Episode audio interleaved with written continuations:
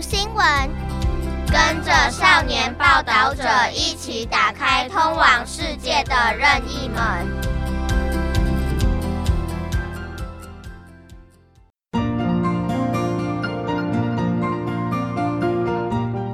さて今週は台湾国際放送の運営母体である中央放送局と台湾の非営利メディア児童青少年ザ・リポーターとのコラボで制作している児童青少年ザ・リポーター読み聞かせコラムをお送りいたします。児童青少年ザ・リポーターに掲載されている文章を月2回お伝えしております。児童青少年ザ・リポーターは台湾の非営利メディアザ・リポーターが児童青少年のためにディープな報道を行うのに立ち上げたブランドです。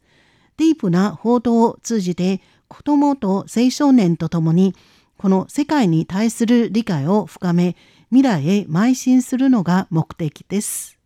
今週のテーマは世界で最も遠い距離を超えてイスラエル人とパレスチナ人の少年7人の束の間のパラダイスとなっています。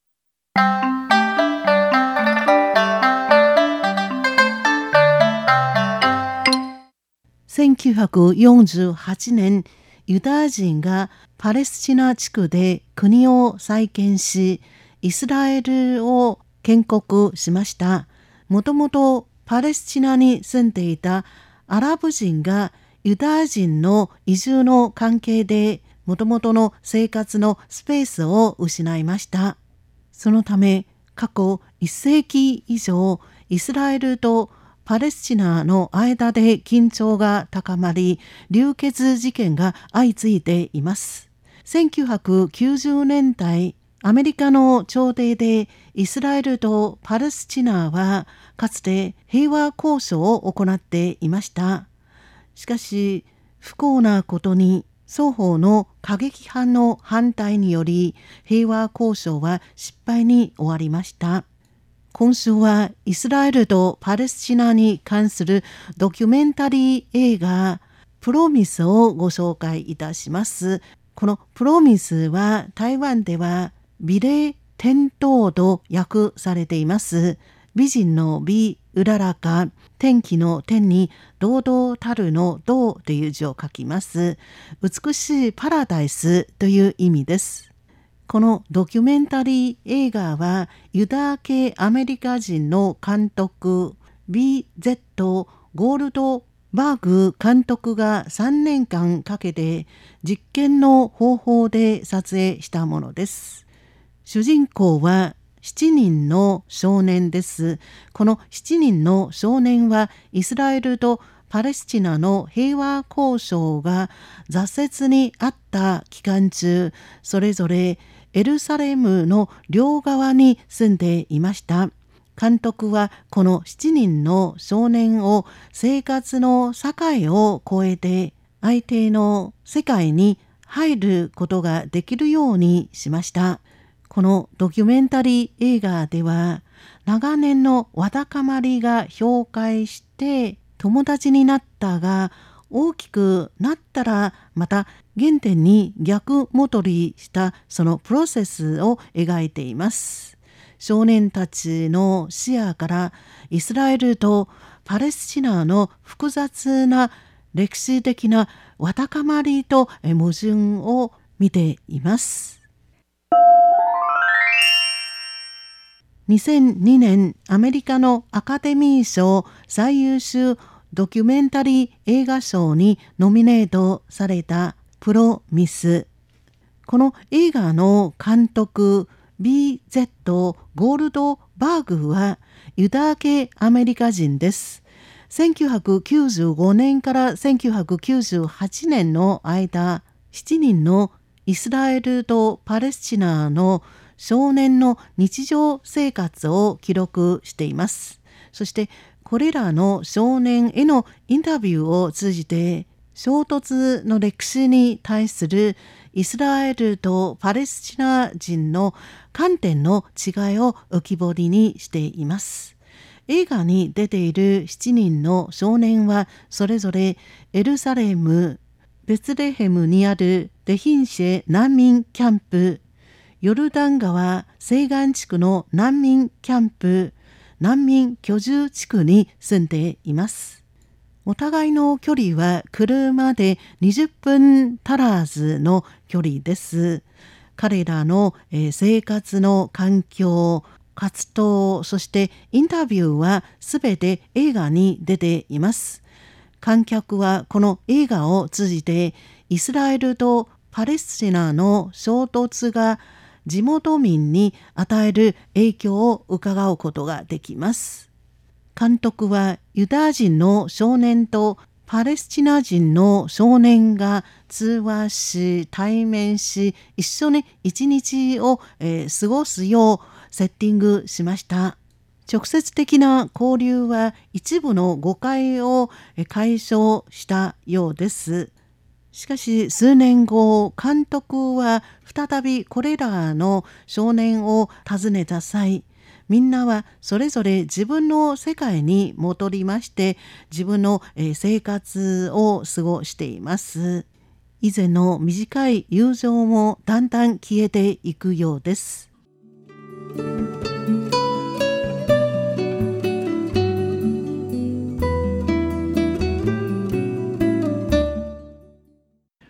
イスラエルの武力建国とパレスチナの復讐。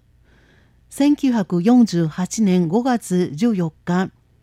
シオリズム。このシオリズムはイスラエルの地に故郷を再建しようあるいはユダヤ教ユダヤ・インディッシュ・イスラエル文化の復興運動を起こそうとするユダヤ人の近代的な運動のことです。1948年5月14日このシオリズムの呼びかけのもと数十年の努力を経てユダヤ人はパレスチナ地区にイスラエルという国を作りました。しかしかねてからここに住んでいるパレスチナのアラブ系住民に言わせるとユダヤ人の移住計画の影響で彼らは大量な土地を失いました。シオリズムの武装部隊は建国の前に多くのアラブ系住民の町に対して攻撃を行い建国のために準備を行っていました。そのためエジプトとヨルダンをはじめとするアラブ国家はイスラエルが国を作った翌日にイスラエルを攻撃しました。それは第一次中東戦争でした。イスラエルはアラブ連合軍を撃退しアラブ諸国に取り囲まれている状況の中でしっかりと基盤を作りましたがその関係でパレスチナの難民問題が一層悪化しました。国連の統計によりますと1947年から1949年の第一次中東戦争が終わるまで75万人に上るパレスチナ人が戦争またはイスラエルの軍隊に駆逐された関係で難民になりました。イスラエルの建国はパレスチナ人にとっていわゆる第3次となりました。第一次中東戦争後、イスラエルはパレスチナ地区の78%の土地をコントロールすることになりました。その後、イスラエルはエルサレム、ガザ、ヨルダン川西岸地区つまりパレスチナ全体をコントロールしました。それに加えてエジプトのシナイ半島とシリアのゴラン高原もその支配下になりました。戦後国際連合安全保障理事会決議242が採決されイスラエルに対して戦争中に占拠した領土から撤退することが求められましたがイスラエルは選挙区域内に難民居住地区を作っています。パレスチナ人の生活の空間が絶えず圧迫され最終的に1987年に第一次インディファーダーが発生しました第一次インディファーダーは1987年からオスロ合意によりパレスチナ自治政府が設立される1993年頃に至るイスラエルとパレスチナ人の間での一連の暴力的諸事件の総称です。6年も続きましたパレスチナ人が自発的にイスラエルの軍隊と戦う状況のもとハマスイスラム組織ハマスが誕生しましたこのハマスはその後の数十年パレスチナの武力によるイスラエルへの対抗で重要な役割を果たしています。先ほどご紹介いたしました第3次パレスチナの難民難民居住地区第1次インディファーダーこれらの言葉は近代イスラエルとパレスチナ衝突の歴史における重要なキーワードであるほか記録映画「プロミス」の中の7人のイスラエルとパレスチナの少年の日常生活の背景でもあります。監督はこの7人の少年の日常生活を通じてイスラエルとパレスチナの問題を探求しています。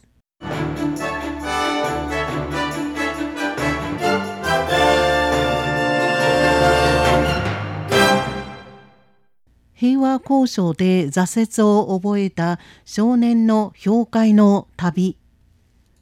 これらの少年の家庭状況生活状況そしてイスラエルとパレスチナの衝突に対する考え方を紹介した後監督はさらに一歩進んで自発的に西エルサレムに住むユダヤ人の兄弟と難民キャンプのパレスチナの少年の架け橋の役割を果たして各種の困難を乗り越えて双方のために直接交流する機会を作りました。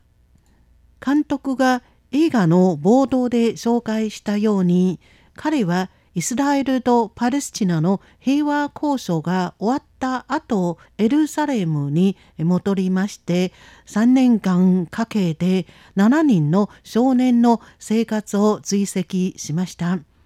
監督が言った平和交渉とは1991年アメリカが主導した中東平和会議とアメリカのビルクリントン元大統領立ち会いのもと調印されたオスロ合意によって展開されたオスロ平和プロセスのことです。オスロ平和プロセスはイスラエルとパレスチナ双方の指導者が直接交渉を行い1993年9月に暫定自治政府原則の宣言に調印しました。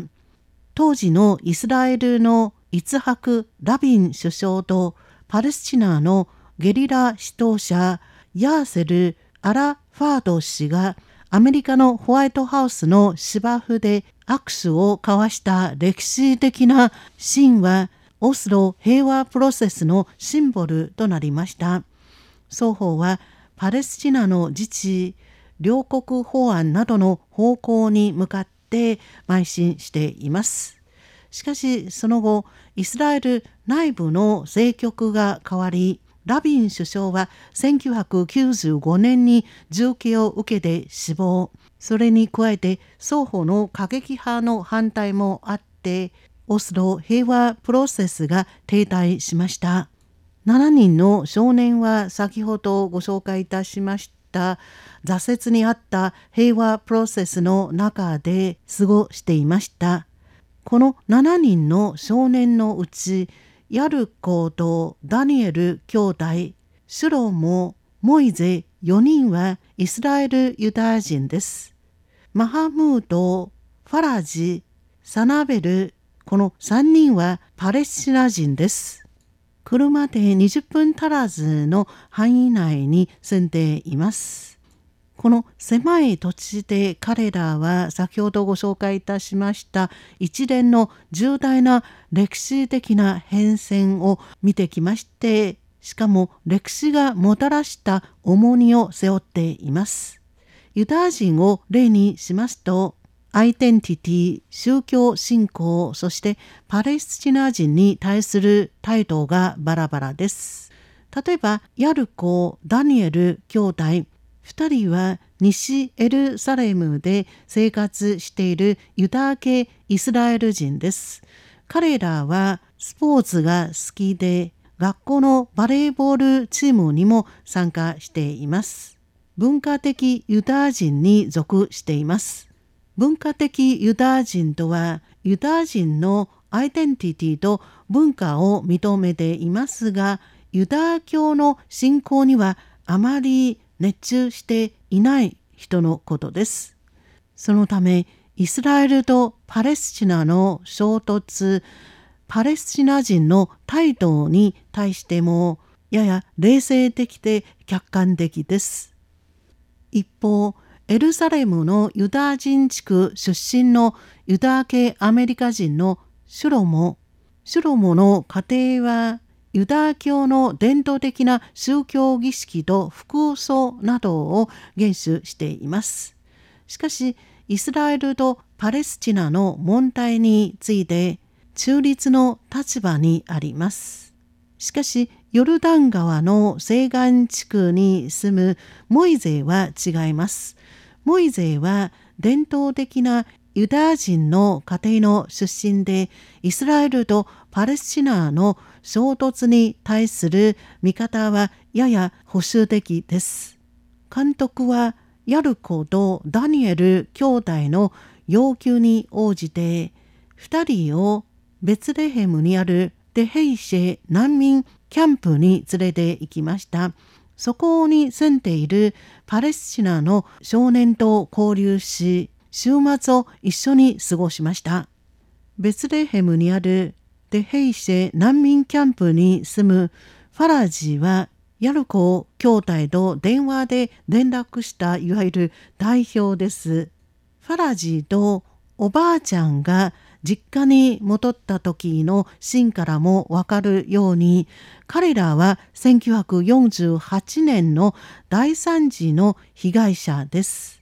彼は小さいながらも第一次インティファーダにおけるイスラエルの軍人とパレスチナ市民との衝突を経てしかも衝突の中で親友を失いました。そのためイスラエル人に対して敵意を持っています。しかし、ヤルコ兄弟と対面した後、ファラジは敵意と誤解を捨て、ユダヤ人の少年と特別な友情を育みました。ファラジは短距離走の選手でスポーツ愛好者でもあります。これはヤルコ兄弟との評価にもプラスになるようです。難民キャンプに住むサナベル。もともと家族と一緒にパレスチナのザガリアで生活していましたがイスラエル軍に駆逐され最終的にデヘイシェ難民キャンプに住むことになりました。彼女の父親は記者です。パレスチナ解放人民戦線のリーダーでもあります。後に逮捕され投獄されました。映画には彼女が家族と一緒に獄中に行って逮捕された父親と対面したシーンもありました。彼女はそれで父親が危険人物とみなされ交流期間が延長されたことを知りました。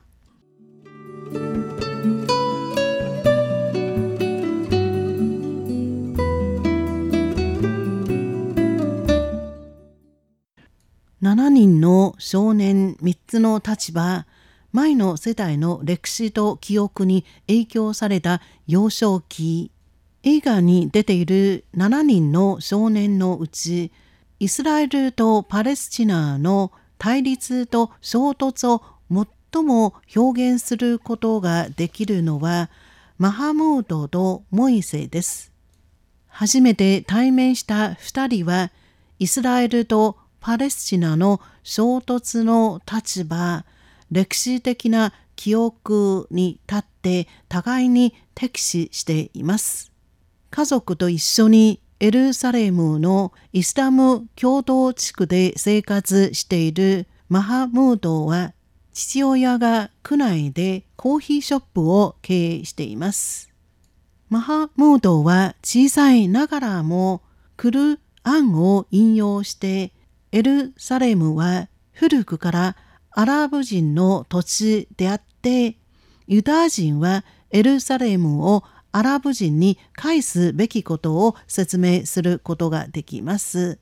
その他にアラムードは難民居住地区の難民が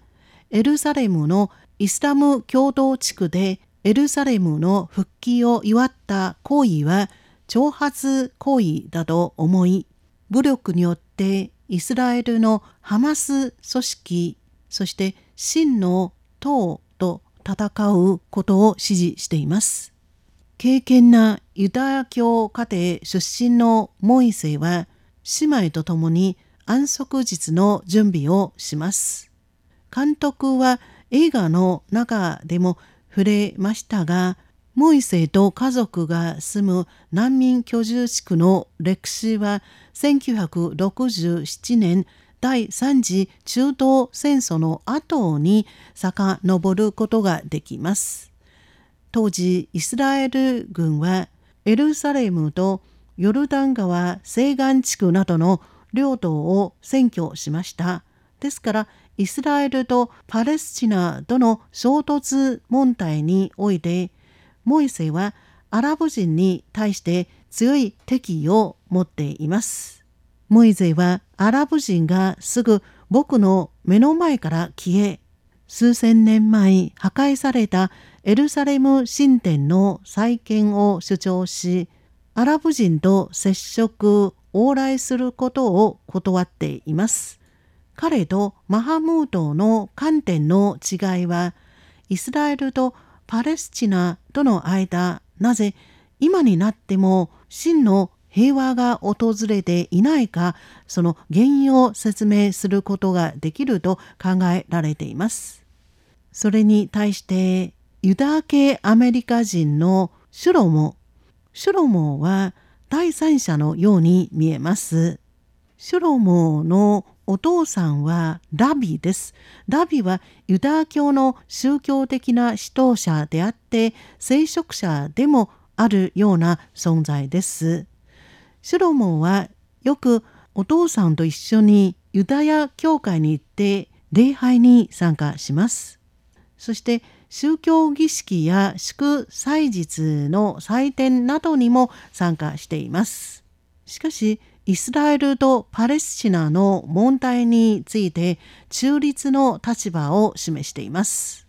この映画の最も大きな特色は青少年の格闘からイスラエルとパレスチナの衝突問題を見るところです。幼少期にある彼らはもともと心配することなく親に大切に育てられ可愛がられるはずでしたが歴史の影響を受けてそのような環境に置かれ祖先の記憶を受け継ぎ敵に敵意を持ち敵を恨み敵と戦っています。しかしこれらの要素を除いて彼らはすべて天真爛漫な子供です。劣っているサナベル短距離走に参加するファラジバレーボールをやっているヤルコ兄弟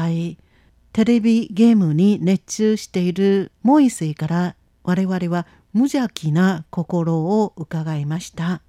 彼らが一緒に遊んでいた時双方の恨みが感じられません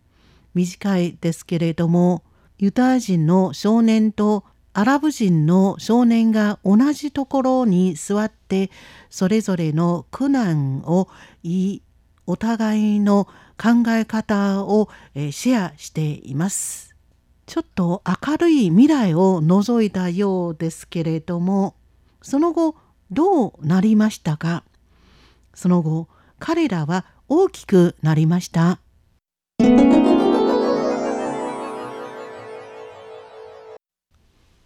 数年後監督はこの7人の少年を再び訪れました。みんな大きくなりました。彼らの顔も声も変わりました。